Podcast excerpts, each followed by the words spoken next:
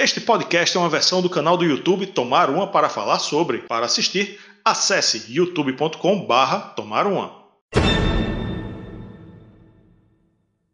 Após o excelente álbum de estreia, ninguém esperava que o Iron Maiden fosse lançar um disco tão matador. Hoje a gente vai tomar uma para falar sobre o Killers.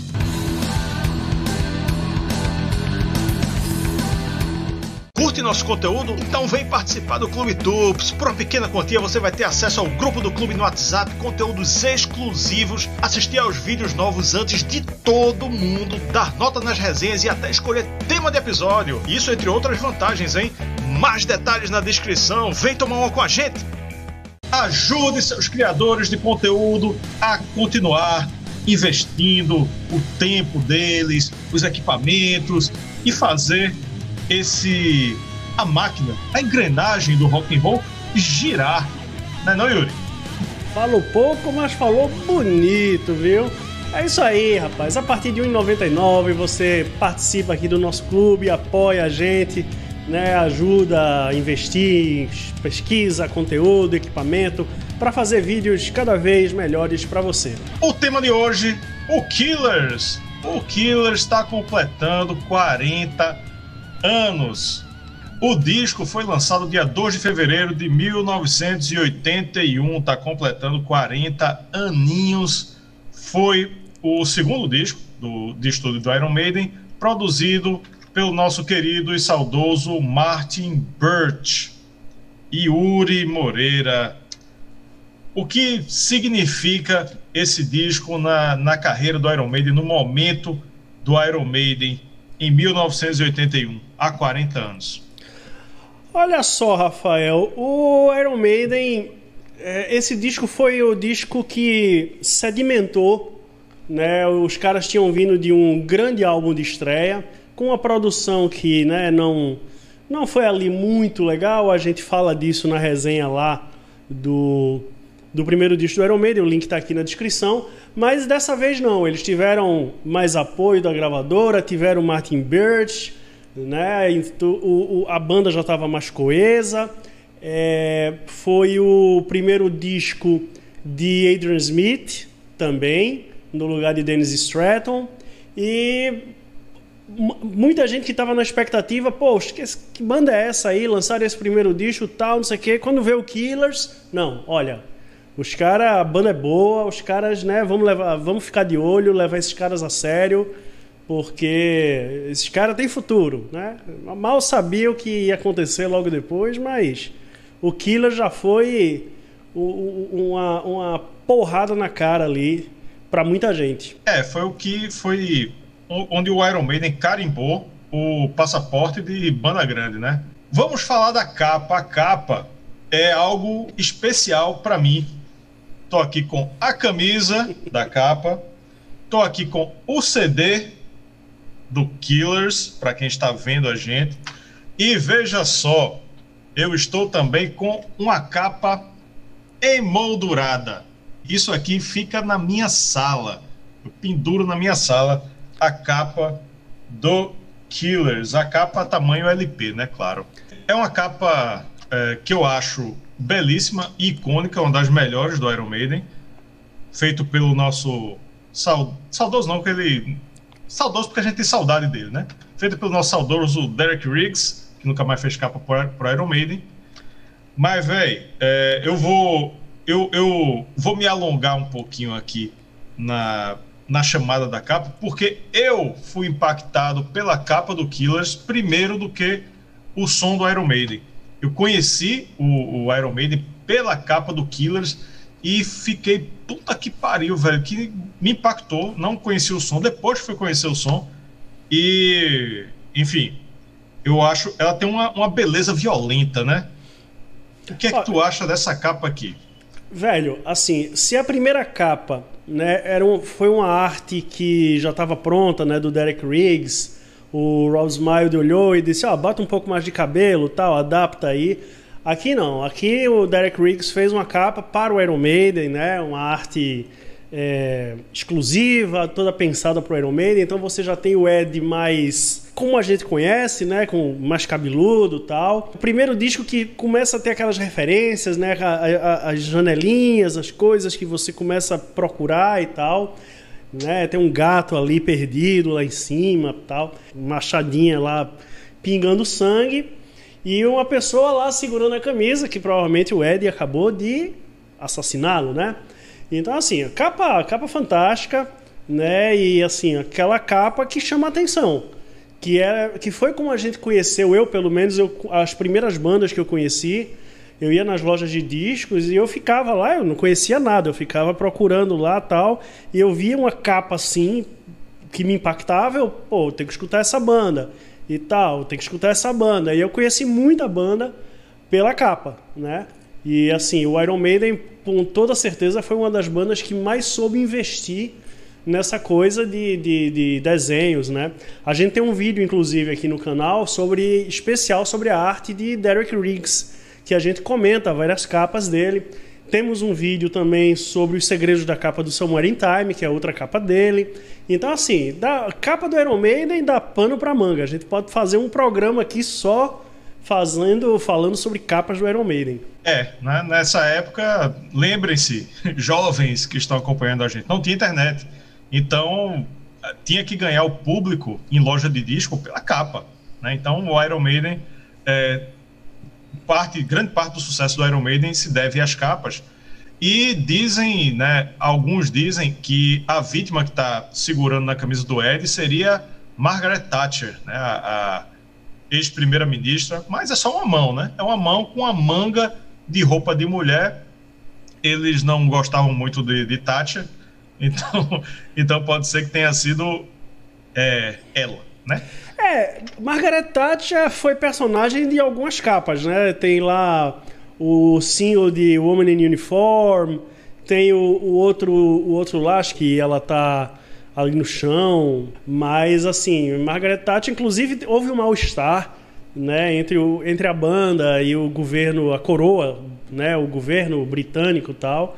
E eles meio que pararam um pouco de usar a Margaret Thatcher, né?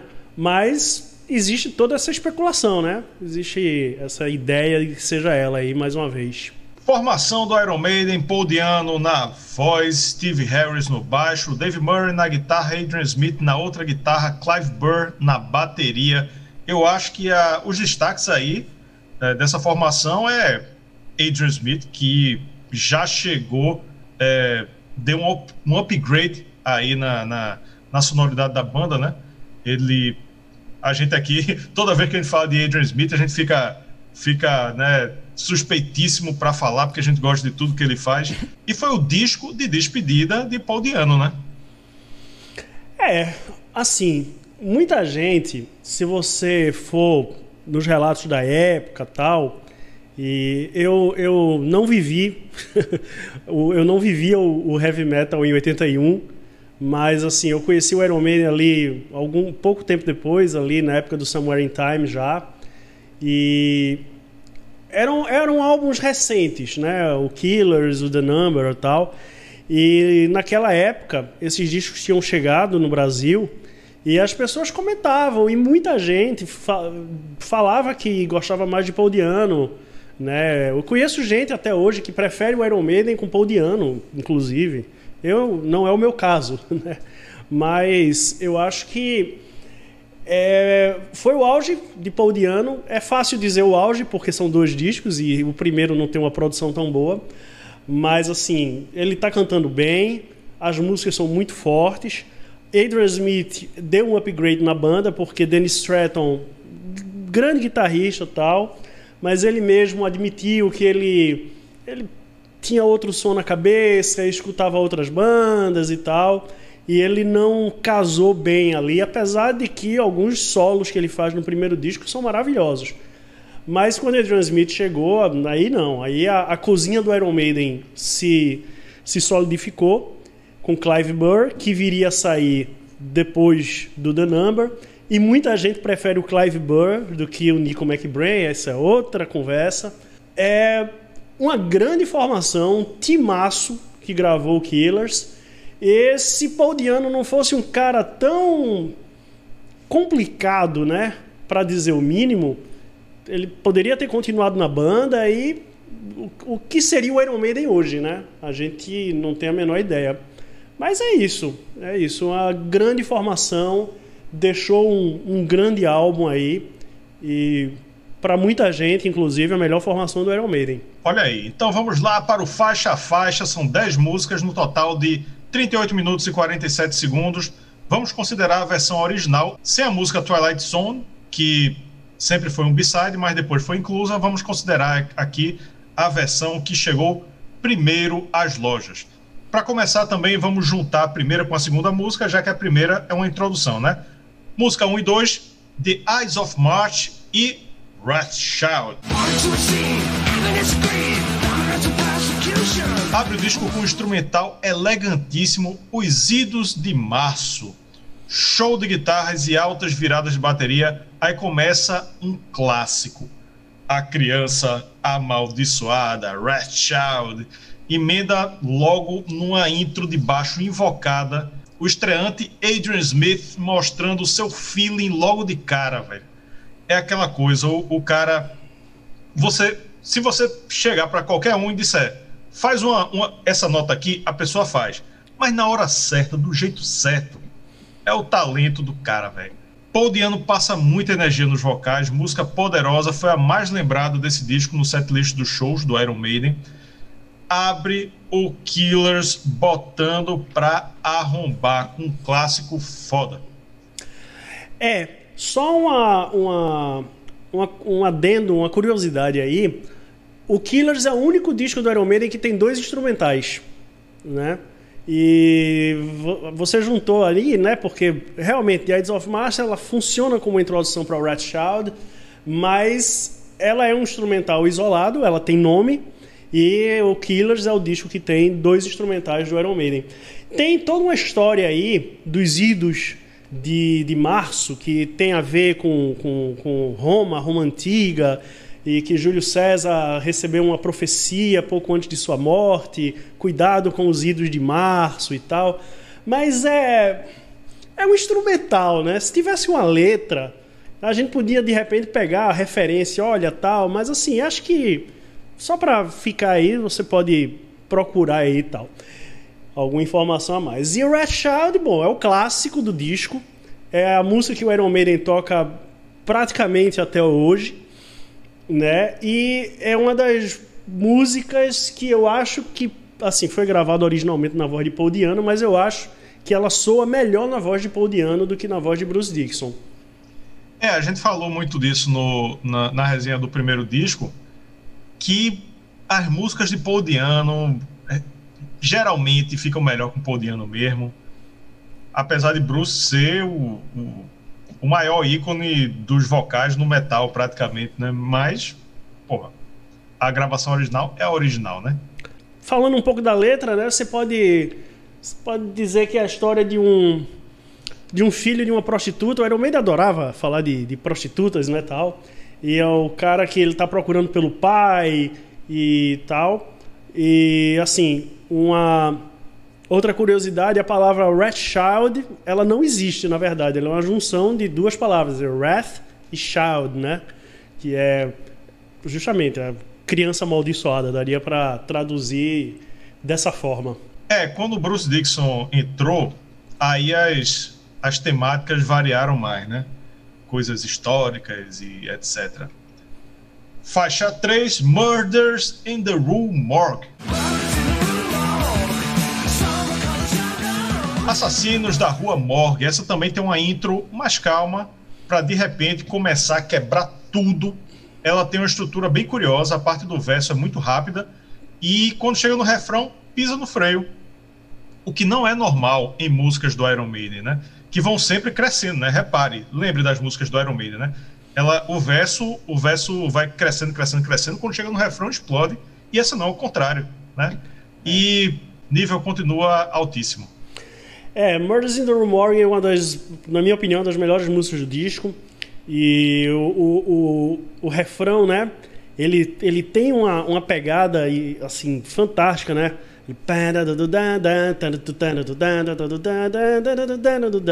Assim, é uma música que passa muita energia e é muito legal de tocar. É uma música que eu tocava na banda que eu tive, que tocava Maiden. E eu adoro, adoro Murders in the Morgue. É inspirada na obra de Edgar Allan Poe. É, é, o nome de um conto dele, na verdade, né? Um dos maiores autores de, de, de romances de terror, né? De, de ficção mesmo, né? Coisas mais ocultas e tal. O Edgar Allan Poe, inclusive, ele tem muita influência aí nas letras do Iron Maiden em vários momentos, né? É, Edgar Allan Poe é bem, é bem cultuado na cultura pop, né? É. A cultura pop explora, explora muito a obra dele. Faixa 4, Another Life. Outra vida começa até despretensiosa, né, com as viradas de bateria, um riff de guitarra em cima, de repente entra uma guitarra solando endemoniada. Diano interpreta como se tivesse acabado de sair das profundezas do inferno. Música foda, uma injustiça muito grande não ser tão lembrada. E talvez seja porque não tenha refrão, né? A galera gosta de refrão, essa aí não tem refrão. Mas a música é foda ainda. É verdade, mas uma coisa legal é que ela foi executada ali naquela turnê pequena que o Iron Maiden fez para celebrar os primeiros anos, né? Que eles só tocaram músicas do, dos quatro primeiros discos. E inclusive tem um show completo aqui mesmo no YouTube, lá na Suécia. E ela ficou muito legal ao vivo, né? Com Bruce Dixon, tal, Nico McBrain, tal. Mas eu ainda prefiro com ainda prefiro com com Paul Diano.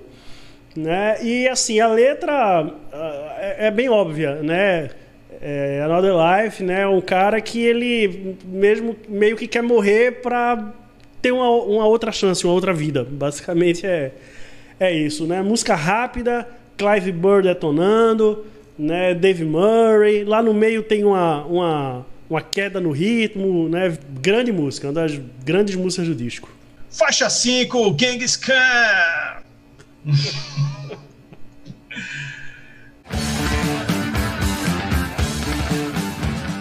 Eu acho que se pronuncia assim. Eu acho que se pronuncia assim.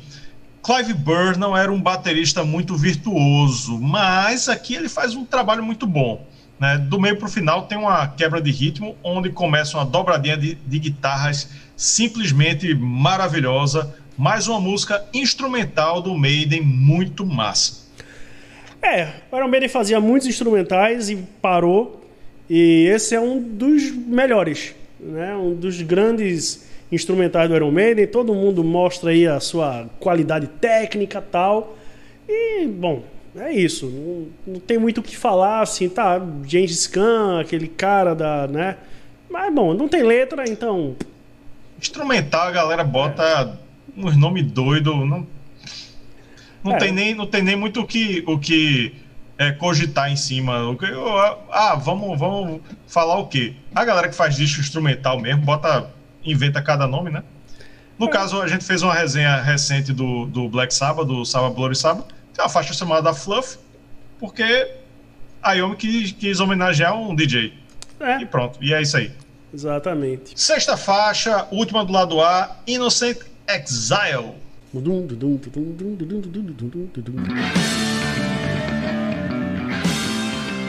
Exílio inocente, intro de baixo, curtinha, como tem que ser, viu, seu Steve Harris?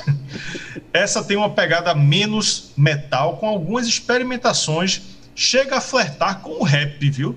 Tem uma parte ali que se só era acelerar mais um pouquinho a, a fala, era um rap, é um rap total e termina no instrumental muito foda. Essa é outra música muito massa do Killers. É, uma música que fala de um cara que. um personagem que está fugindo de um crime, né? De, que, que não cometeu, é o exílio do inocente, né? O inocente exilado. E outra, assim, referência óbvia, não tinha muita. nada muito rebuscado nessa época, eles eram jovens, né? O, a, a coisa mais cabeçuda viria depois, principalmente com Bruce Dickinson. Mas, assim, banda tocando uma violência absurda. Clive Burr, assim, você falou mais cedo que era um cara que não era tão virtuoso, mas o cara tinha uma mão pesadíssima, né? Uma pegada sensacional. E, bom, outra introdução de baixo, né? Curtinha, como tem que ser.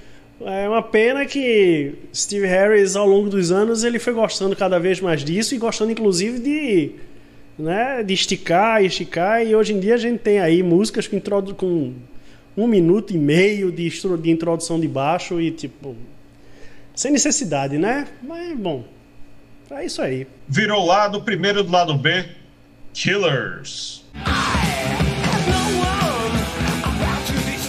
Faixa título, faixa homônima Assassinos. Considero um clássico do Iron Maiden. Ela começa bem climática, com o baixo de Steve Harris ditando o ritmo e Diano mandando uns gritos por cima. Aí de repente quebra tudo, a música cresce, empolga. Paul Diano, renascido do inferno, canta e interpreta perfeitamente. As guitarras dão outro espetáculo nos solos. Puta que pariu! Que música maravilhosa. Outra música que fica melhor na voz de Paul Diano. Para mim não tem, não tem o que Sim, discutir. Não tem o que discutir aqui. É, Bruce, adoro Bruce Dixon, canta, né? Eu acho que ele está num nível acima de, de Paul Diano, mas novamente, né? O que Paul Diano gravou, até pelo estilo de voz e tal, uma voz mais cheia, mais né, agressiva, e Killers casa super bem. Outra introdução de baixo, né? icônica, né? aquela Dave Murray fazendo aquele efeito lá com os harmônicos no começo da, da, da música e tipo grande clássico, grande clássico do Iron Maiden, música que o Iron Maiden poderia voltar a tocar nos shows que não não seria uma má ideia. Oitava música, Prodigal Son. O filho pródigo. Mandaram as criaturas do inferno de volta para debaixo da terra e começam uma baladinha pop. Veja só, semi-acústica. Lá pelo meio ainda tem um instrumental que lembra Pink Floyd, achei isso muito legal. E tá longe de ser o maior destaque do disco, mas é uma música que eu curto muito também. Sim, com, com toda certeza. Uma bela balada, né? Com pitadas, sementinhas de coisas progressivas que o Iron Maiden ia explorar muito mais na frente. É... A letra tem uma conotação cristã, né? Falar da, da questão toda do, do filho pródigo tal. E os solos da, da, da, da, da música, né? São maravilhosos. E destoa um pouco do, do, do resto do disco, né? Um disco que é pesado, rápido, tal. Quando chega aqui, dá aquela respirada. Mas isso é bem normal, né? Um recurso que a maioria das bandas usavam para dar aquela quebra para depois voltar com força total. Faixa 9 e penúltima, Purgatory. Purgatório. Agora acelera de novo. Essa aqui é praticamente um punk Diano e Clive Bush também à vontade, né? Parece ser um estilo que eles vão mais organicamente, digamos assim. É uma música mais simples, direta e despretensiosa. Eu gosto. Eu acho que ela cumpre bem ali o espaço que ocupa no disco. Né? Também outra, ok, legal, mas assim, longe de ser dos destaques. Já eu adoro Purgatory. Para mim, uma das melhores músicas do disco. É uma porrada, assim, um trem desgovernado que passa por cima de você. Né? Música, outra música que tem uma conotação cristã, né? Toda aquela questão do purgatório, mas é isso. É um, uma das melhores músicas do disco, na minha opinião. Uma música que eu gostaria muito que o Iron Maiden resgatasse. Né? A gente falou isso, né? Naquela lista de músicas injustiçadas. Eu, eu falei de Purgatory, que é uma música que eu acho fantástica e tinha uma arte exclusiva, inclusive, né, do Ed lá, com metade demônio e tal. Mas é, o Iron Man esqueceu de Purgatory, né? Esqueceu. Talvez ela não fique boa na voz de Bruce, sei lá. Mas, pô, puta música. Eu acho que ela seria o equivalente a Charlotte Harlot do, do primeiro, na questão da crueza da música. Ela é bem, bem direta, mais simples e tal. Enfim, décima e última música, Drifter. Vagabundo, vagabundo, vagabunda. É, ela tem uma estrutura prog, né, umas quebradas de ritmo, onde às vezes para tudo, para tudo de repente, lembra o que eles fizeram na música Sanctuary. Uh, digamos que é uma Sanctuary com esteroides. Gosto muito, achei muito massa quando eles tocaram ela na turnê, nessa mesma turnê aí, do Early Days em 2005. Encerra maravilhosamente bem o disco. Também, também concordo, adoro o Drifter.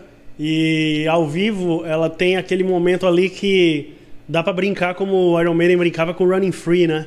Então, naquele final lá, inclusive Paul Diano, né, ao vivo ele ficava, né, yo, yo, yo, yo, yo e tal. E, bom, a, música que funciona super bem ao vivo e gosto muito, encerra muito bem, encerra no nível altíssimo, uma das melhores também no disco, na minha opinião. Então chegou o grande momento de definirmos o valor numérico dessa obra do Iron Maiden. Juntamos uma nota de 0 a 10 minha, uma nota de 0 a 10 de Yuri e uma nota de 0 a 10 dos nossos clube membros. Vem aqui embaixo em Seja Membro, clica aí que tem os planos descritos, descritos aí, tudo bonitinho, que é massa, é sucesso. Vamos lá saber quanto nosso clube de membros deu de média para o Killers. O clube de membros do Tomar Uma deu nota 9. Olha aí. Agora vamos para o meu veredito. Eu fiquei chocado comigo mesmo. Devo confessar, fiquei chocado comigo mesmo. Porque durante todos esses anos em que eu sou fã do Iron Maiden, eu não achava que o Killers era melhor do que o primeiro do Iron Maiden. Eu sempre tinha essa percepção de que o primeiro Iron Maiden era melhor e quem me perguntasse eu dizia que o primeiro Iron Maiden é melhor. Mas depois dessa resenha, depois de analisar as faixas bonitinho, eu disse para mim mesmo, não, eu estava me enganando durante todos esses anos. É, o primeiro, ele teve músicas que duraram mais no setlist, músicas mais conhecidas, né? O, a, a, música Iron Maiden, uh, Fate of the Opera, Running Free, né? Músicas que apareceram mais no set, nos setlists dos shows, mas a produção do primeiro é fraca, a produção do Killers já é bem melhor, e na média, o Killers tem músicas melhores. Quando você tem muita música ali do primeiro que é mais fraca, mas do Killers ele tem um nível lá em cima, né? Ele como um todo, eu cheguei a essa conclusão hoje que ele tem o tirando a média, a média do Killers é maior do que a do primeiro Iron Maiden. Então, ele é mais forte, tem a produção melhor e eu vou com o nosso clube de membros do nota 9. Muito bem. Eu eu acho que você chegou a essa conclusão porque a produção do disco realmente é melhor. Afinal de contas, se é Martin Birch, né? Então, o cara fazia mágica ali, fez mágica e pegou uma banda completamente crua ali do primeiro disco e, tra e transformou numa banda grande, né? O Killers ele tem uma sonoridade de uma banda grande, né? O, o, é, tudo que o Iron Maiden precisava era, era um cara que ele conseguisse extrair né, da banda, aquele som, aquele refinamento tal que faltou lá no primeiro disco. Eu acho que o Killers ele é um disco mais na média, assim, entre ele, né? Ele não tem o gráfico, o... De, o gráfico dele é mais reto do que o primeiro Iron Maiden que sobe e desce. Isso, é isso, isso, Eu acho assim, ele tá no, ele tem um nível muito alto mas ele, ele não tem uma música que você diga assim, essa música é fantástica e essa aqui é fraquíssima. Não. Todas as músicas são muito topadas lá em cima. Você pode falar aí de Prodigal Song, porque ela distou um pouco tal, mas em geral eu acho que o disco ele tá muito, ele é muito constante. Coisa que o primeiro, o primeiro não é tanto, na minha opinião. Mas aí é que tá. O primeiro disco tem músicas que, por exemplo, como é, Phantom of the Opera, só pra lembrar dela, que eu acho que ela é melhor que qualquer música do Killers. Né? Então, assim, é opinião minha, claro, sabe? Mas é, é coisa, é, a coisa a se pensar. É, então assim, a gente, a, a gente não vai né, entrar nessa discussão porque isso é uma discussão para uma mesa de bar. Né? Daria para a gente passar uma hora falando, argumentando tal sobre cada, cada um dos discos, mas eu só queria realmente colocar essa, essa minha opinião. E bom, é o grande legado da formação da primeira formação né, do Iron Maiden, da segunda, na verdade, né? Que gravou disco, né? Porque se a gente for lembrar de todas as outras, aí vira zona. Mas então, assim, a primeira, a primeira formação que gravou o primeiro disco, essa segunda já com Adrian Smith, vai ter a terceira no The Number, depois a quarta, que é a, a considerada clássica, que começa lá no Peace of Mind. E eu dou nota 9 também. Dou nota 9 também. O, o 10 ele vem mais para frente. 9 com 9 com 9, a média é 9. Olha aí, uma nota que eu acho justíssima. Eu acho que se o primeiro Iron Maiden tivesse uma produção boa, tivesse Martin Burt, ele ia, ia pro 9,5, entendeu? Ia pro 9,5 e o Killers ia, ia ser o. ia ficar um pouquinho abaixo, mas os discos têm um nível lá em cima. E é isso aí. Valeu você que ficou até aqui a gente tem muito, muito material do Iron Maiden no canal. Tem material aí pipocando sobre Nico McBrain, hein? Veja lá, veja lá. Beleza? Valeu! Tchau! Se você curtiu esse vídeo, então não deixe de assinar o canal, ativar as notificações, deixa o joinha e aproveita para assistir aí algum dos vídeos antigos do canal, beleza? É isso aí, um abraço, valeu!